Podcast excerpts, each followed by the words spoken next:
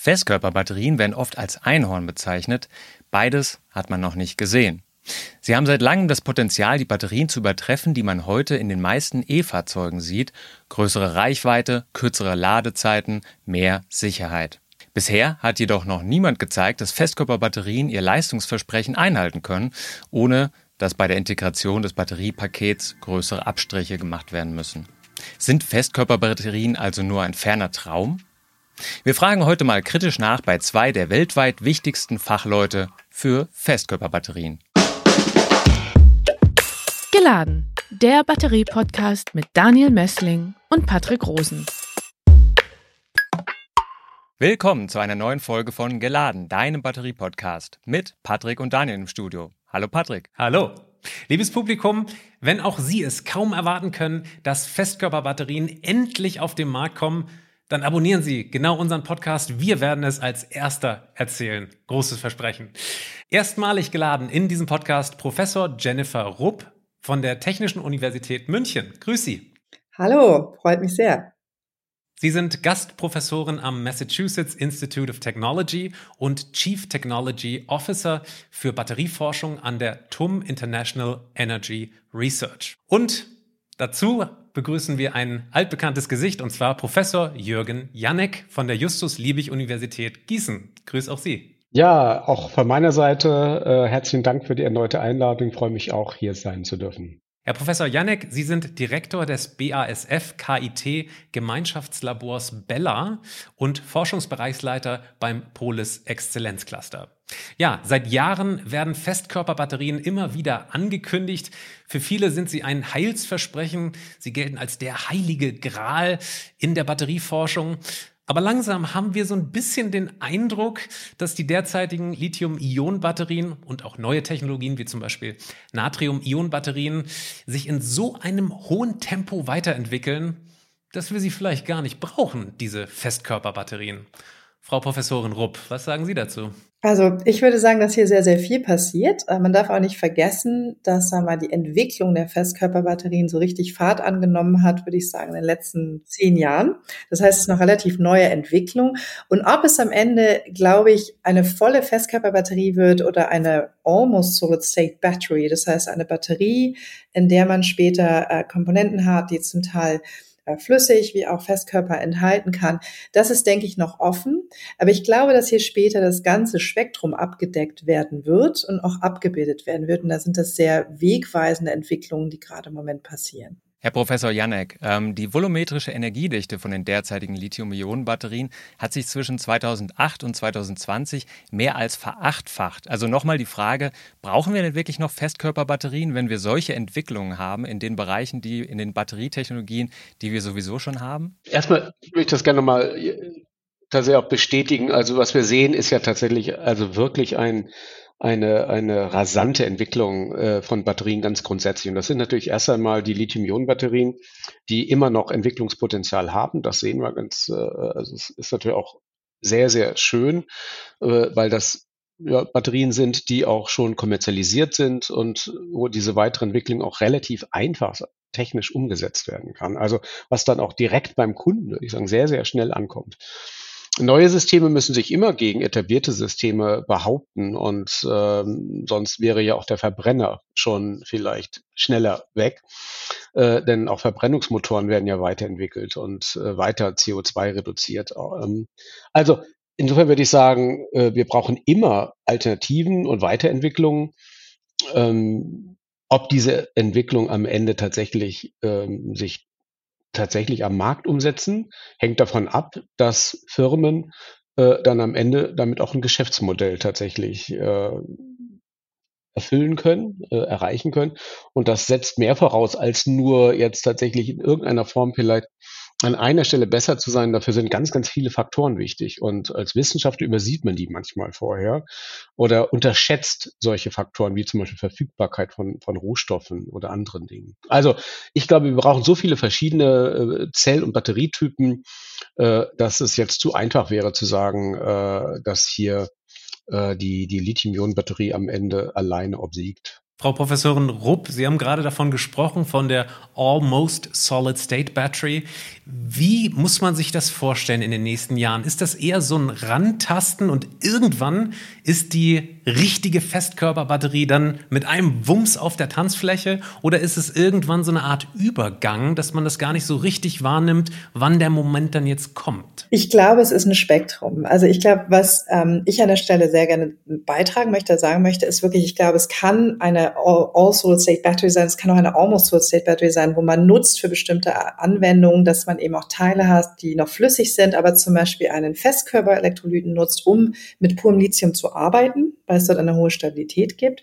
Das heißt, ich glaube, da ist das Spektrum sehr groß. Ich kann mir auch vorstellen, dass es hier mehrere Crossovers gibt und ich glaube, die Aufgabe der Wissenschaft und auch im Moment der Industrie sollte folgende sein. Es gibt einmal die Produzenten der Festkörperkomponenten, die sich Gedanken machen sollten, wie sie hier weit ähm, dieses Spektrum abdenken können mit Komponenten, die assembled werden können. Und dann gibt es natürlich die Batterieproduzenten, die wirklich an den Systemen selbst arbeiten und hier pflücken müssen, was sozusagen am besten gerade passt für das System. Und ich denke, da sollte das Spektrum meiner Meinung nach auch weiterhin groß bleiben. Und ich bin gar nicht sicher, dass man als Forscher gerade claimen sollte, ich mache nur die Komponenten für die All-Solid-State-Battery oder für die Almost-Solid-State-Battery. Ich glaube wirklich, dass man hier äh, sehr breit gefächert eigentlich den Nutzen dieser Komponenten und was das bedeutet für die anderen Komponenten der Batterien hinsichtlich der Stabilität, der Leistung, ähm, dahingehend weiter explorieren sollte.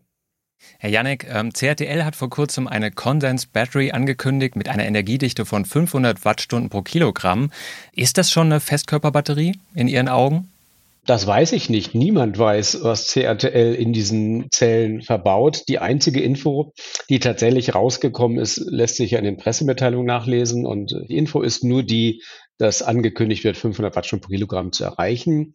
Ähm, vielleicht auf Zellebene äh, würde ich eher denken. Aber ähm, das ist, und das wäre jetzt gar keine so Riesenüberraschung. Also, wenn, wenn man mal schaut, ähm, da lohnt es sich dann mal in die Literatur zu schauen. Es gab auch erst vor kurzem einen Bericht aus äh, einem der äh, großen chinesischen Forschungsinstitute, die dort eine 700 Wattstunden pro Kilogramm Zelle vorgestellt haben, also nochmal 200 Wattstunden pro Kilogramm mehr.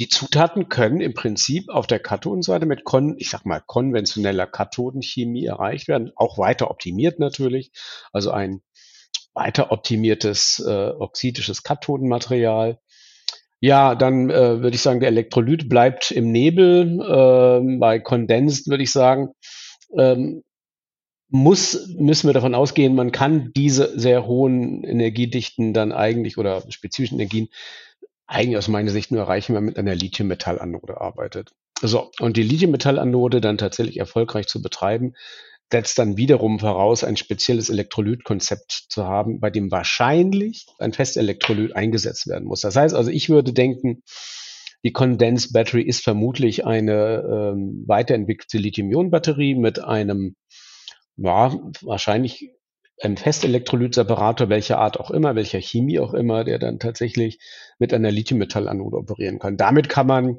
ausrechnen. Das ist dann diese Arbeit aus, äh, von, von, von Hong Li aus dem, einem der Chinese Academy Institute. Der hat dann tatsächlich ein sogenanntes überlitiertes Oxid äh, auf der Kathodenseite eingesetzt einen ähm, speziellen äh, Separator, den könnte man als Kondens, also sozusagen fest bezeichnen, mit einer Lithium-Metall-Anode und extrem weiter eingesparte Komponenten und dann kommen sie auf 700 Wattstunden pro Kilogramm.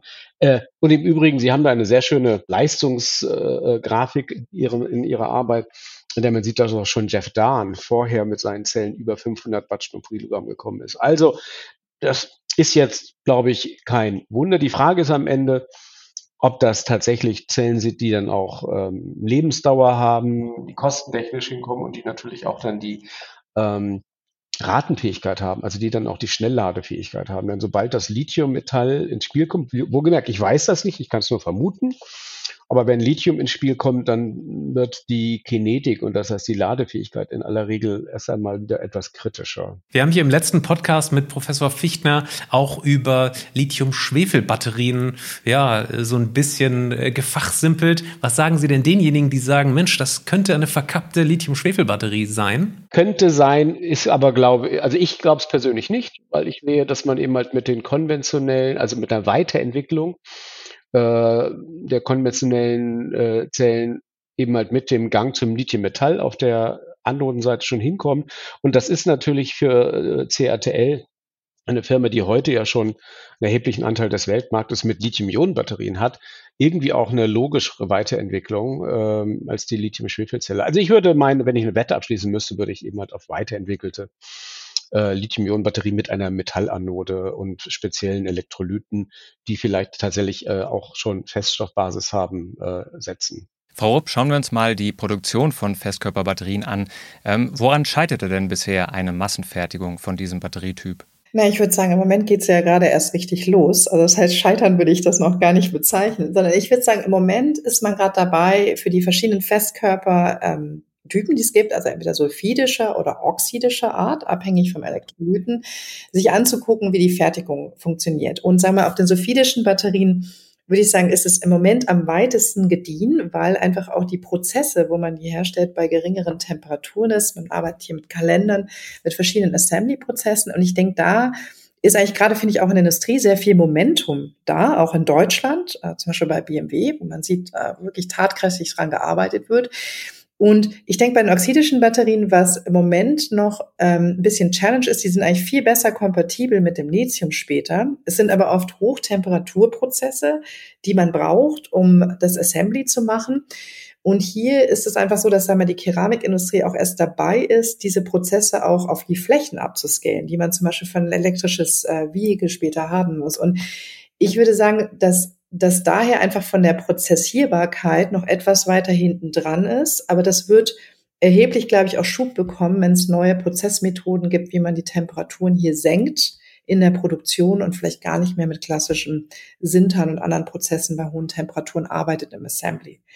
Und ich denke, dass das einmal technohistorisch dazu geführt hat, dass ähm, eigentlich hier für die Massenfertigung es am weitesten ist für die sulfidischen Zellen. Ich erwarte aber, dass es hier in den nächsten Jahren einen großen Aufschwung auch gibt für die oxidischen Zellen, die gerade auch die intrinsische Stabilität mit Lithium besser garantieren würden, was dann die höhere Energiedichte hat. Oder?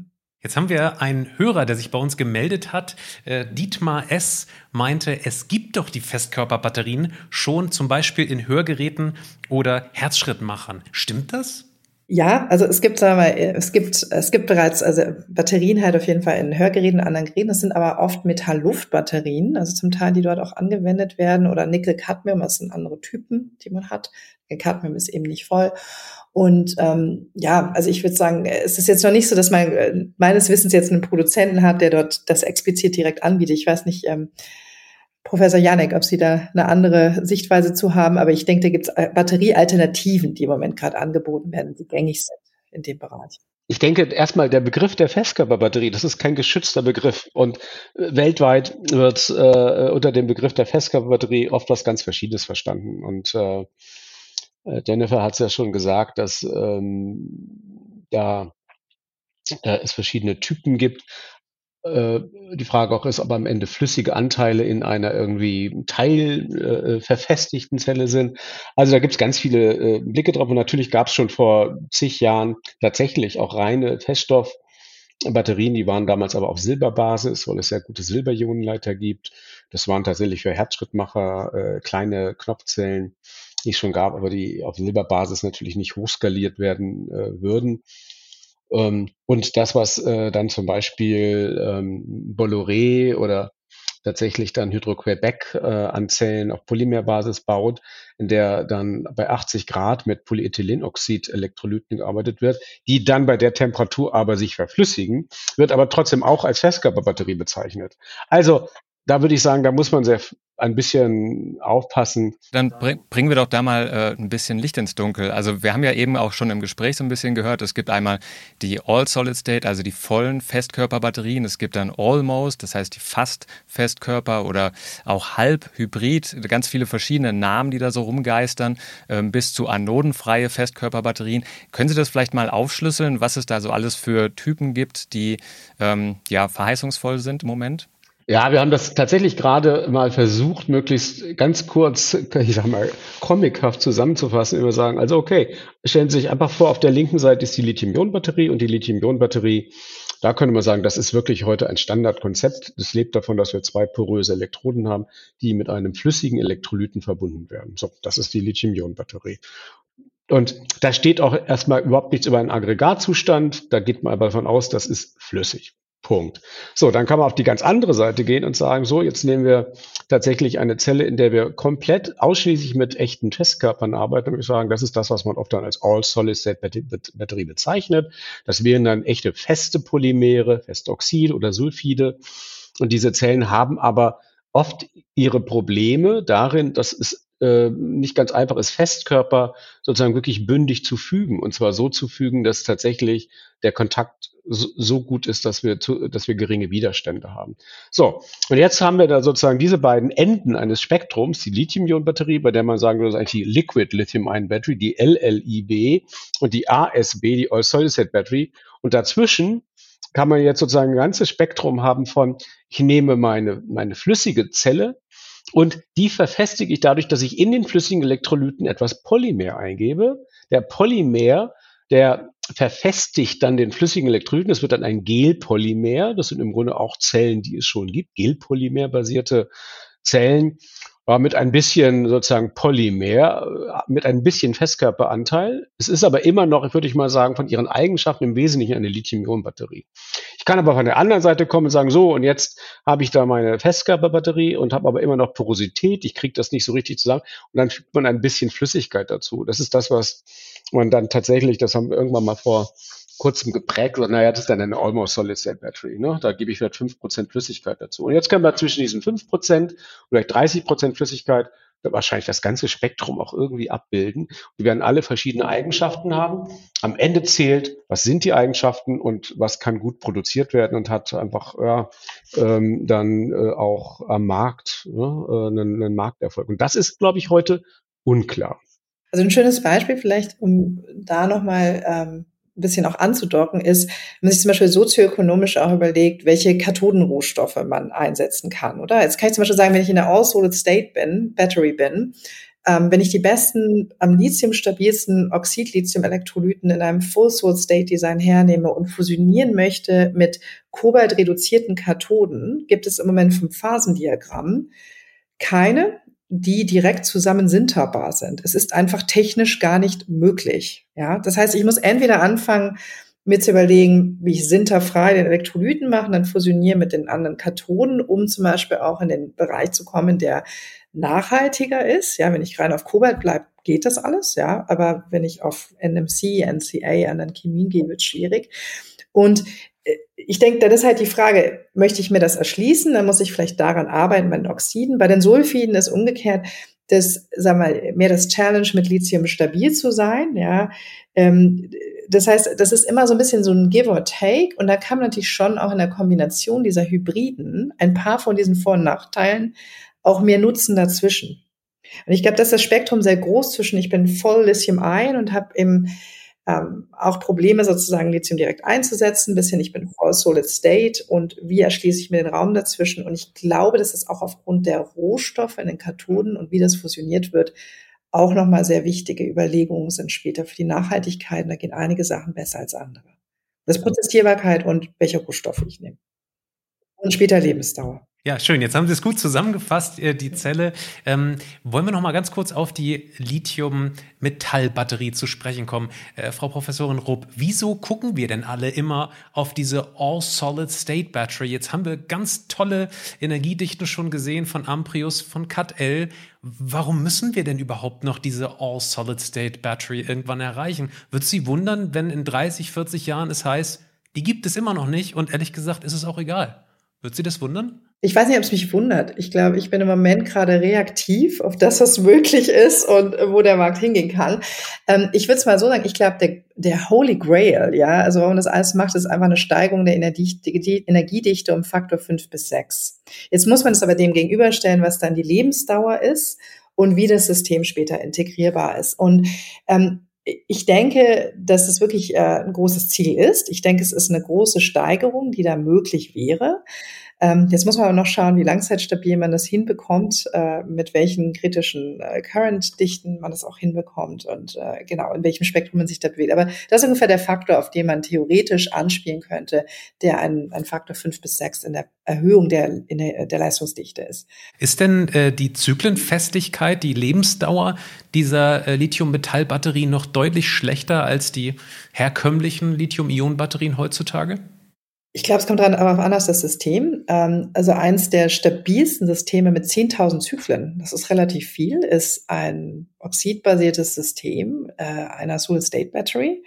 Die funktioniert auch mit reinem Lithium sehr, sehr gut. Auf Lipon äh, ist zum Beispiel ein Material, was sich aber dann wiederum nicht ganz durchgesetzt hat bis jetzt, weil es einfach zum Beispiel von der Prozessierbarkeit her ähm, challenging ist, auch in der Massenumsetzung, aber theoretisch hat es eine sehr hohe Zyklen. Das heißt, Theoretisch von der Stabilität her muss man sagen, ja, das ist möglich, auch gegenüber traditionellen Lithium-Ionen, tolle Daten. Die Realität ist aber, glaube ich, wenn man jetzt schaut, was massenproduzierbar ist und was man eher nehmen würde auf sophidischen und anderen oxidbasierten Systemen, dass dort im Moment die Zyklenzahl und auch die äh, kritische Stromdichte deutlich äh, geringer ist im Moment. Genau. Aber wir hoffen, dass mit guter Forschung und gutem Engineering äh, später Hand in Hand äh, langfristig zu verbessern. Herr Janek, ähm, wagen wir doch mal ein paar Prognosen. Ich weiß, Forschende machen das eigentlich ungerne, aber vielleicht können wir das ein bisschen rauskitzeln. Ähm, wann rechnen Sie denn mit einem Markteintritt, mal so ungefähr von wirklichen echten Festkörperbatterien? Ja, die Frage wird mir ja schon seit Jahren gestellt und ich äh, äh würde sagen, da versuche ich immer irgendwie elegant drum rumzukommen. Ich denke, man kann ja von hinten gehen und sagen, also Markteintritt heißt ja, äh, dass auch irgendjemand am Ende diese Batterien, diese Zellen äh, verwenden muss, er kaufen muss. Und ähm, die Ankündigung kam in der Vergangenheit ja oft auch tatsächlich von äh, zum Beispiel von Toyota, also von, von Automobilherstellern, die eigentlich, wenn sie etwas dann tatsächlich in den Markt bringen wollen, mindestens fünf Jahre vorher eigentlich auch schon sicher äh, einkaufen können müssen. Ne? Also da haben wir eine relativ lange Vorausschau. Ähm, also es, es würde mich wirklich wundern, wenn wir äh, massenmarktfähige Produkte wirklich vor 2030 sehen. Ähm, also ich will nicht ausschließen, dass wir gute Demonstratoren, gute Kleinserien oder so, so etwas auch schon vorher sehen.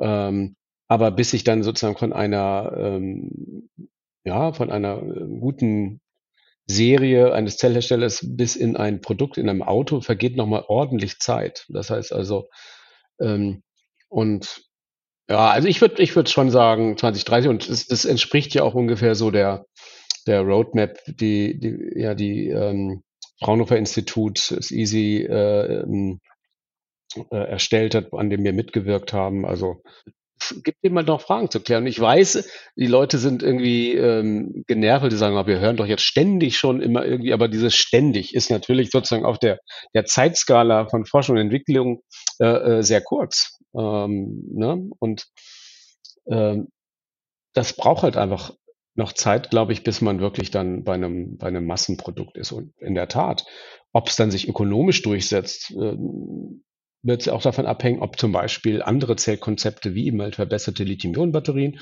oder Natrium-Ionen-Batterien äh, vielleicht Vorteile haben am Markt. Ne? Dann geben wir Ihnen trotzdem jetzt mal drei Namen, drei Industrienamen, Herr Professor Janek. Und zwar QuantumScape, das ist ja ein Invest von Volkswagen, Prologium von Mercedes und Solid Power von BMW. Was können Sie uns zu den Entwicklungen und zu den Aktivitäten dieser drei Industrievertreter ähm, nennen. Wie nah sind die denn schon dran an dem, was sie angekündigt haben? Kann ich natürlich präzise nicht sagen, weil ähm, auch da ähm, keine, ich würde sagen, kompletten Datensets rauskommen, Datensätze rauskommen zu den, zu den Eigenschaften dieser Zellen.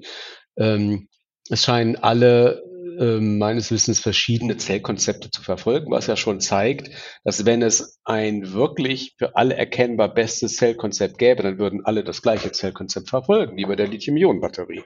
Da hat man sich auf ein einziges Zellkonzept im Prinzip verständigt.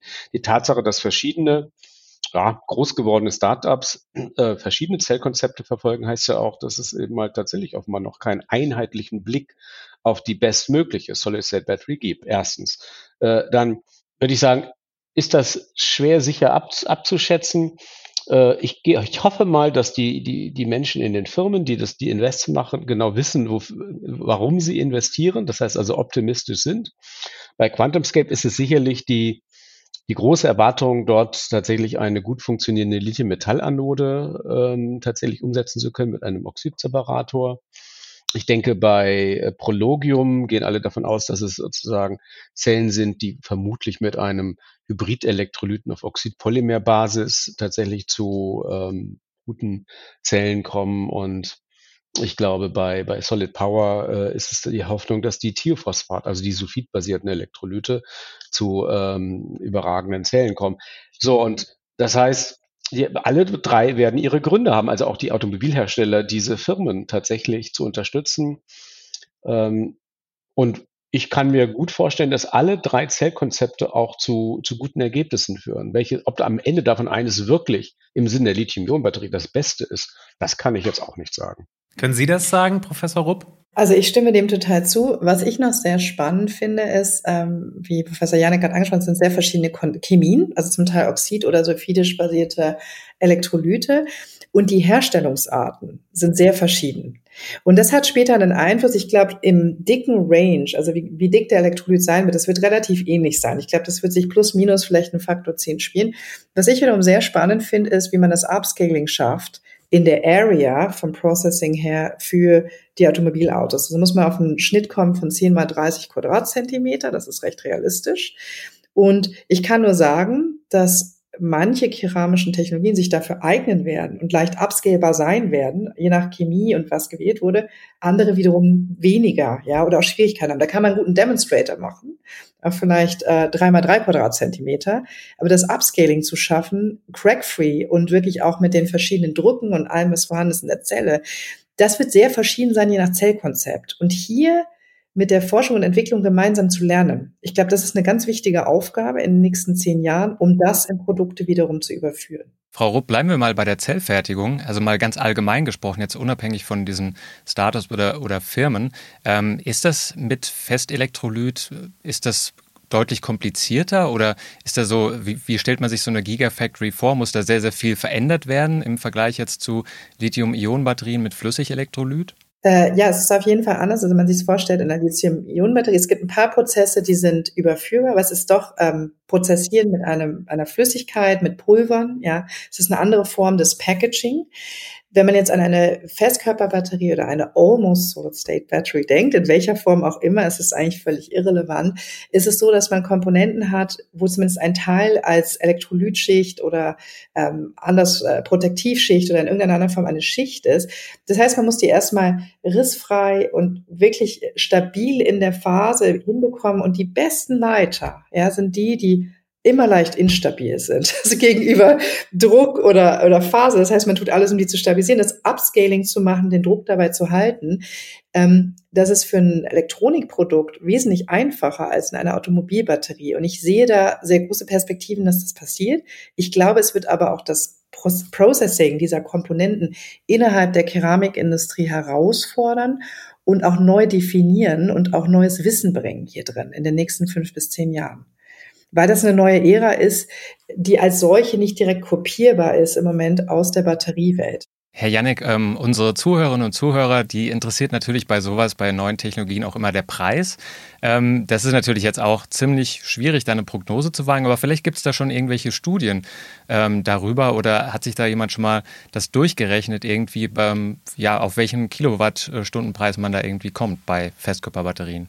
Ja, also ich, ich, ich kann mich auch erinnern, dass schon vor Jahren ein, ein großer Automobilhersteller bei uns ankam und sagte, so was wird denn am Ende eine Feststoffbatterie kosten? Und dann musste ich auch damals sagen, na gut, also das kann ich so nicht sagen. Das ist liebig schwierig, weil es gibt sie ja noch gar nicht. Und Dann kam nur die Antwort, ach, man kann alles abschätzen, wir haben für alles äh, äh, äh Kostenabschätzung. Ähm, ja, es gibt Studien und die starten natürlich immer erstmal, denke ich, äh, bei relativ hohen Kosten im Vergleich zu einer optimierten Lithium-Ionen-Batterie, die sich ja auch immer noch weiter günstiger entwickelt. Äh, also auch die wird ja immer noch günstiger. Selbst dann ist, muss man ja am Ende sagen, immer noch ein äh, Elektrofahrzeug mit einer anständigen Batterie, äh, vermutlich äh, doch relativ kostenträchtig. Das heißt, es wird ja insgesamt weiter sowieso noch äh, sinkende Kosten geben müssen. So, und eine Festkörperbatterie, die erstmal relativ neu ist und wahrscheinlich noch längst nicht so ein Massenprodukt ist, wird am Ende immer erstmal teurer sein und wird, sofern sie dann aber, ne, sofern das Ganze skalierbar ist und äh, dann optimiert werden kann in der Produktion, natürlich auch günstiger werden ich würde auch immer erwarten, dass man ein alternatives Zellkonzept vor allen Dingen deshalb verfolgt, äh, weil es vielleicht andere, bessere Eigenschaften gibt, die vielleicht höhere Stabilität, höhere Lebensdauer, äh, andere Aspekte, wie zum Beispiel einen geringeren CO2-Footprint oder so etwas sind. Und damit kann man immer natürlich auch einen etwas höheren Kosten, äh, etwas höhere Kosten äh, legitimieren. Also vielleicht kann man, kann man grob vom Schiff sagen, ich denke, dass im Moment die Projektionen sind, dass man circa einen Faktor vier im Moment bis sechs äh, teurer ist für die äh, Festkörperbatterie pro Kilowattstunde, wenn ich das mal rechne, gegenüber der Lithium-Ionen-Batterie. Ja. Ähm, das kann man grob sagen. Und die, also wenn man sich anschaut, woher kommen diese Kosten, also was sind die Driving Factors, dann sind 75 Prozent, zum Beispiel im Festkörperelektrolyt für das oxidbasierte Material, kann ich sehr genau sagen, sind wirklich das Processing. Und was bedeutet das? Ähm, es bedeutet eigentlich drei Sachen. Also Nummer eins ist zum Beispiel ähm, alles, was man tun kann im Moment, um die Temperaturen zum Beispiel runterzubringen in der Komponentenherstellung selbst von einem Festkörperelektrolyt, zum Beispiel oxidbasiert, aber auch mit dem Bond zur Kathode ist äh, ganz sicher sehr wichtig. Und zwar nicht nur cash-mäßig, sondern später auch, was Professor Janik angesprochen hat, auch CO2-technisch. Wir müssen uns vorstellen, wir werden in 10, 20 Jahren, äh, werden wir ein Verbot haben in Deutschland für Hochöfen. Was bedeutet das denn für die Keramikindustrie? Es werden Auflagen kommen, dass wenn man dort sogar noch höhere Temperaturen in einigen Prozessen hat, um die Materialien zu machen, betrifft auch Lithiumbatterie-Elektrolyte, dass wir uns das vielleicht schlichtweg gar nicht mehr leisten können. Das heißt, alles, was man gerade erfindet, um das mal runterzudrücken, mit ähnlichen Chemien, an Temperatur, an CO2-Verbrauch in der Herstellung, ist sehr relevant, weil das macht 75 Prozent aus, oder? Und ähm, ich denke dann auch der zweite Faktor da wäre, darüber nachzudenken, was sind Chemien, die man zum Beispiel mit hoher Stabilität mit Lithium machen kann, die aber bei geringen Temperaturen phasenintrinsisch hergestellt werden, ist äh, die zweite Grundlage. Und das dritte ist, alles, was ich machen kann, um, ähm, wie vorher erwähnt, Kobalt reduziert, Kathoden zu integrieren, mit Lithium auf der anderen Seite. Also ein Elektrolyt zu haben, der beides kann und wo ich bei niedrigen Temperaturen mit wenig CO2 äh, wirklich den Bond machen kann. Das sind, glaube ich, die Richtungen, die später sozioökonomisch Impact haben auf die Welt, nicht nur für Deutschland. Und wir sollten darüber hinausdenken. Dann sprechen wir gleich mal über die Nachhaltigkeits- ähm, für Festkörperbatterien. Aber eine Frage, die sollen wir nicht vergessen. Und zwar hat ein User namens Klaus Diesel gefragt, wie sieht es mit der Sicherheit von Festkörperbatterien aus? Da kann ich mich daran erinnern, dass wir im letzten Podcast mit Ihnen, Herr Professor Janek, darüber gesprochen haben, dass es natürlich potenziell sicherer ist, weil tatsächlich kein Elektro Elektrolyt ähm, brennen kann. Das kann ich mir aber irgendwie immer noch nicht so richtig vorstellen, weil die Energie ja innerhalb dieser Festkörperbatterie trotzdem irgendwie gespeichert wird und es trotzdem irgendwie auseinanderfliegen kann. Oder, Herr Professor Janek? Absolut. Und ich denke, ähm, der Beweis, dass dann eben halt, sagen wir mal, die verschiedenen Typen von Festkörperbatterien, über die wir jetzt nachdenken, am Ende wirklich ultimativ sicherer sind, der ist dann noch zu erbringen. Der wird ja dann auch im Grunde mit, mit Zellen passieren müssen, die dann auch das entsprechende große Format haben, wie man sie in der Praxis dann braucht. Äh, ich denke, all diese Untersuchungen laufen. Aber grundsätzlich, äh, denke ich, können auch Festkörperbatterien. Ich würde mir jetzt, ich würde jetzt denken, dass so eine rein oxidbasierte Zelle zum Beispiel ähm, vermutlich doch am Ende sicherer sein wird als eine Zelle, die zum Beispiel einen Polymerelektrolyten beinhaltet. Insbesondere der Polymerelektrolyt auch vielleicht noch ein Gelpolymerelektrolyt ist mit einem Lösungsmittel drin, das auch verdampfen kann. Also da gibt es aber große Unterschiede. Es gilt eben mal wiederum, Feststoffbatterie ist nicht Feststoffbatterie, auch wenn es sozusagen für, für Laien sozusagen ein bisschen lästig ist, das jetzt irgendwie wissen, aber wir anfangen zu differenzieren. Aber die Welt ist nun mal kompliziert. Und da ist auch, da kann man jetzt auch nicht so pauschal sagen, die sind jetzt einfach sicherer. Ähm, das war, ist einer der starken Startpunkte gewesen, sozusagen in dem, in den Hype der Festkörperbatterie. Und ich gehe auch davon aus, dass es Zelltypen geben wird, die ja tatsächlich sicherer sind, vielleicht auch intrinsisch sicherer sind. Aber im Einzelfall muss das dann eben halt auch noch zu beweisen sein. Lassen Sie uns noch mal kurz über die Energiedichten sprechen, also volumetrische und gravimetrische, vielleicht über die ähm, All-Solid-State-Batteries ähm, und auch die Hybridsysteme. Was, was gibt es da so für Spannen im Moment? Was wird da in der Literatur diskutiert?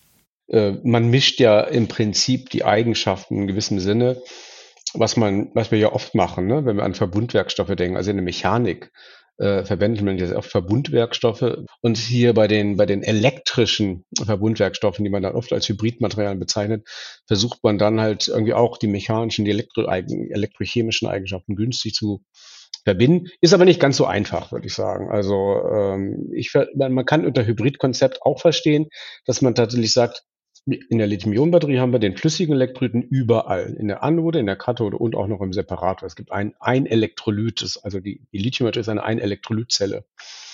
Eine Festkörperbatterie kann aber eben halt, weil die Elektrolyte fest sind, sich nicht mischen, können wir sagen, da habe ich einen, einen Separator, ein Material und im Katholyten, also in der Kathode habe ich einen anderen äh, äh, Festelektrolyten, dann habe ich zwar eine neue Grenzfläche, die auch funktionieren muss, aber das könnte ähm, Vorteile bringen, wenn das dann jeweils an ihrem jeweiligen Ort tatsächlich einen Vorteil bringt. Ne? Das kann man also auch mit der Hybridisierung von Zellkonzepten verstehen.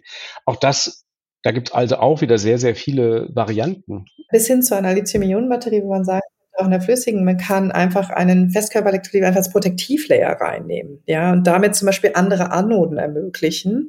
Auch das Konzept ist reverse engineered möglich. Das heißt, ich glaube, was ganz wichtig ist, ist zu verstehen, dass die Forschung und Entwicklung hier zu mehr als einem Zelltyp führen kann, der weit über einer klassischen reinen Festkörperbatterie hinausgeht, sondern dass diese Komponentenentwicklung sozusagen der Enabler ist, für die dann verschiedene Batteriekonzepte ähm, anwendbar sind mit höheren Energiedichten. Und das ist die Perspektive, denke ich. Egal, wo man heute hinguckt in die Lithium-Ionen-Batterie-Zellfertigung, wird man im Prinzip dieselben Materialien sehen. Also es wird geringe Unterschiede geben in Feinheiten, aber die alle kaufen ihre Lithium-Eisenphosphat oder Lithium-NCM-Materialien. Sie kaufen ihre Separatoren, ihre flüssigen Elektrolyte und ihren Graphit. So, also es ist so ein, es gibt so einen Basissatz und der ist überall der gleiche.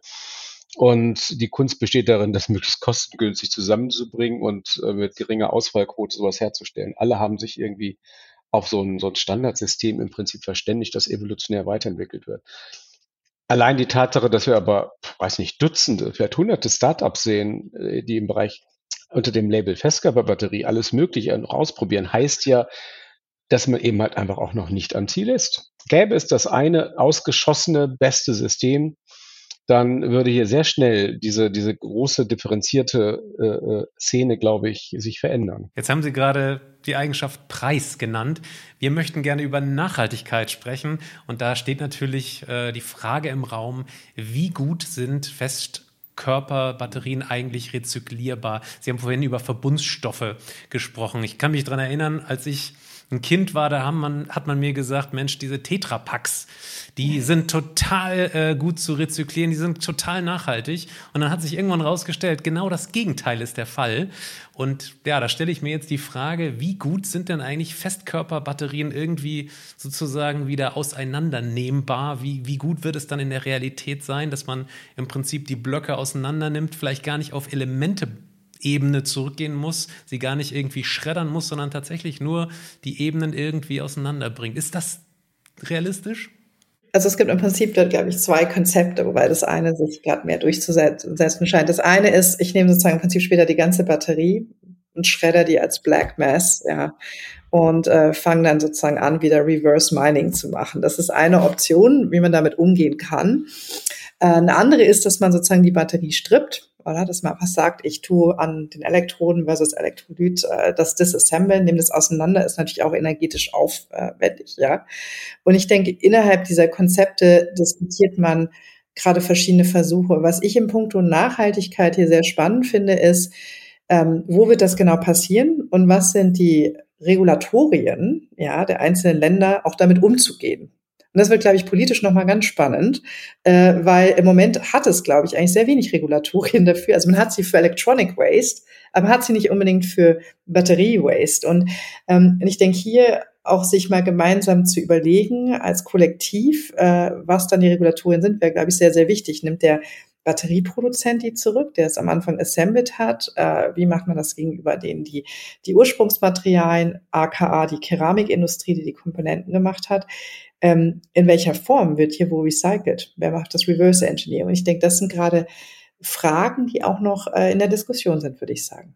Kein flüssiger Elektrolyt, macht es das Recycling einfacher oder schwerer? Ja, ich glaube, ich wäre jetzt erstmal schon versucht, aus dem Bauch heraus zu sagen, dass es natürlich grundsätzlich erstmal schwieriger, etwas schwieriger machen, aufwendiger macht, weil äh, man die Zellkomponenten einer Lithium-Ionen-Batterie, in der ein flüssiger Elektrolyt verwendet wird, einfach auseinandernehmen kann. Man kann Anode und Kathode sozusagen einfacher separieren, zu, im Wesentlichen würde ich sagen. Das ist dann äh, bei den, bei den Feststoffbatterien, würde ich sagen, zumindest mal mit keramischen Elektrolyten schwieriger. Man wird dort denke ich, noch einen, vielleicht einen ergänzten chemischen Schritt einführen müssen. Also es gibt Arbeiten dazu, äh, auch die finden statt. Es gibt Forschung, das ist nicht unmöglich und ob das am Ende dann kostengünstig wird sich, wird sich herausstellen. Ähm, aber grundsätzlich würde ich sagen, ähm, dass wahrscheinlich das, was man so klassisch für Festkörperbatterien hält, wahrscheinlich etwas aufwendiger zu rezyklieren sind. Aber es wird nicht unmöglich sein. Was hier sehr wichtig ist, ist nicht nur die Kostenfrage, sondern wirklich auch dann die CO2-Frage oder zum Beispiel, ähm, was ist der Carbon Dioxide Footprint, den ich am Ende habe in der Herstellung wie, wie versus dem Recycling, was ich habe. Und da hängt es wieder, geht es wieder zurück zu der Preisfrage irgendwo schon, weil wenn 75 Prozent der Kosten im Moment bestimmt dadurch sind, was die Prozessschritte sind, wie zum Beispiel bei Oxiden hohe Temperatur, oder? Wenn ich das runterholen kann, kann ich ja später das Recycling besser machen und dann ist auch mein Carbon Dioxide Footprint besser. Ja, und die Lebensdauer wird reinspielen. Wenn ich natürlich eine solche Fesca-Batterie doppelt so lange betreiben kann, dann wird natürlich einfach auch ein Recycling sozusagen CO2-Footprint ganz anders umzurechnen sein. Ne? Ja, aber dann zum Beispiel auch von der Keramikindustrie finde ich ganz äh, wichtig, wenn ich das recycelt habe, wie rein sind dann diese Materialien? Also wie verhält sich das gegenüber der Lebensdauer? Ähm, auch das ist zum Beispiel später im Processing sehr wichtig, hier die Margins zu kennen, wie viel ich überhaupt hier machen muss, um es zurückzuführen für Lebensdauer X oder gegenüber zu dem Ursprung, der vielleicht viel reiner war. Ja, also so. Und äh, das werden, glaube ich, wichtige Fragen sein und ist natürlich weltwirtschaftlich sehr wichtig, weil man damit natürlich auch wieder eine Gleichverteilung der kritischen Elemente vielleicht auch durchführen kann. Frau Rupp, ähm, wenn wir jetzt eine Festkörperbatterie mit Lithiumanode haben, dann ist ja der Lithiumanteil höher als bei den derzeitigen Lithium-Ionen-Batterien. Dann fragen wir uns natürlich, ähm, es werden ständig irgendwie Lieferengpässe prognostiziert für Lithium, wenn das so weitergeht mit der Entwicklung, beziehungsweise auch mit dem Einsatz in der Elektromobilität. Ähm, Wäre es dann nicht irgendwie klüger, auf Natrium-Ionen-Festkörperbatterien umzuschwenken? Also darüber kann man auf jeden Fall nachdenken. Also der Faktor an Natrium gegenüber Lithium von den Welt äh, Reserven, die man einschätzt, ist circa ein Faktor 10. Ja? Also es hat wesentlich mehr davon available. Andererseits ist es so, dass, denke ich mal, die Leistungsdaten gerade sehr stark ist und ähm, ich bin im Moment nicht sicher, wie stark man jetzt hier gerade auf irgendwelche Lieferengpässe gerade eingehen sollte. Ich denke, soweit ist im Moment äh, die Versorgung relativ gut. Ich finde viel kritischer, wenn Sie mich persönlich fragen, was mit den Kathodenelementen und Materialien passiert ähm, wirklich aus, äh, ja, aus, aus sozialer Sicht, äh, wie man sich dort aufstellt. Ja, ähm, das sind zum Beispiel Punkte, die ich ähm, im Moment vielleicht auch gerade ja aufgrund der sozioökonomischen Sicherheit als, als viel wichtiger gerade einschätze. Ich glaube, dass es mehr in Konkurrenz steht zu dem, dass ich mir gerade Gedanken mache zu Lithium. Äh, Engpässen in Delivery. Herr Janik, äh, Sie arbeiten mit Ihrem Team ja an äh, Natrium-Festkörperbatterien. Können Sie da mal kurz einen Entwicklungsstand ähm, unseren Hörerinnen und Hörern vielleicht geben? Ja, der ist natürlich notwendigerweise äh, gegenüber den Lithium-Festkörperbatterien noch einmal zurückgesetzt, weil auch da die Entwicklung natürlich später begonnen hat. Aber wie Sie eben schon vermutet haben, der Gedanke ist natürlich naheliegend zu sagen, also das Lithium ist äh, natürlich ein, ein Kostenfaktor. Bei Lithium-Feststoffbatterien äh, und äh, Festelektrolyte haben in der Tat eine höhere Lithiumkonzentration als flüssige Elektrolyte äh, das äh, und zwar ganz erheblich, dass es naheliegend ist zu sagen, na gut, äh, warum machen wir das nicht gleich mit Natrium? Auch die Natrium-Ionen-Batterie äh, bricht sich ja Bahn. äh, wird natürlich nicht die Top-Lithium-Ionen-Batterien schlagen können, aber könnten sozusagen im Budget-Bereich, also im, im günstigeren Bereich, natürlich vielleicht äh, äh einen Massenanteil sozusagen erreichen. Das ist ja ein, ein, eine Hoffnung. Und ich glaube, in dem Zuge muss man dann auch schauen, äh, ob das dann mit der Natrium-Festkörperbatterie äh, passieren kann. Man hat natürlich die gleichen Material, äh, Grenzflächen und, und, und Probleme wie bei der Lithium Festkörperbatterie, die man zum Teil dort schon überwunden hat, auch erst noch zu überwinden. Also ich würde sagen, da ist einfach noch ein bisschen mehr Vorlauf, aber grundsätzlich wird es sie genauso geben können. Sie wird aber dann auch nicht, glaube ich, äh, es würde mich wundern, wenn sie dann eben halt äh, nicht auch die gleiche Konkurrenz mit der, mit der, sagen wir mal, flüssig Natrium-Ionen-Batterie tatsächlich aufnehmen muss. Ähm, aber man kommt ganz ohne Lithium aus und man hat andere Vorteile. Ähm, wird sich zeigen. Ist eine offene Frage, würde ich sagen. Da brauchst du einfach noch etwas Zeit, um wirklich ähm, ja, belastbare Ergebnisse zu erzielen. Liebes Publikum, damit sind wir am Ende angekommen. Frau Rupp, Herr Janek, vielen Dank für Ihre Einschätzung, Ihre Expertise. Das war sehr, sehr spannend, ein toller Überblick über diese Technologie und vor allem zu lernen auch, dass es nicht diese eine Feststoffbatterie gibt, sondern sehr, sehr viele verschiedene und dass da sehr, sehr viel Dynamik drin ist. Wir werden das natürlich weiter verfolgen und Sie dann auch wieder gerne hier in den Podcast einladen und die neuesten Entwicklungen hören. Liebes Publikum, wenn Sie Fragen haben zu dieser Technologie oder anderen Energiespeichern, dann schicken Sie uns doch eine E-Mail an patrick.rosen.kit.edu oder daniel.messling.kit.edu oder kommentieren Sie auch gerne unter dem Podcast oder den YouTube-Videos. Machen Sie es gut, bis zum nächsten Mal. Tschüss. Geladen. Der Batterie-Podcast mit Daniel Messling und Patrick Rosen.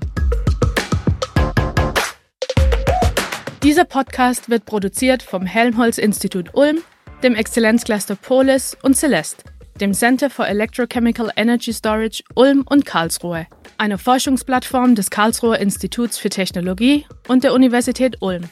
Außerdem unterstützen diesen Podcast das Zentrum für Sonnenenergie und Wasserstoffforschung Baden-Württemberg und das Deutsche Zentrum für Luft- und Raumfahrt.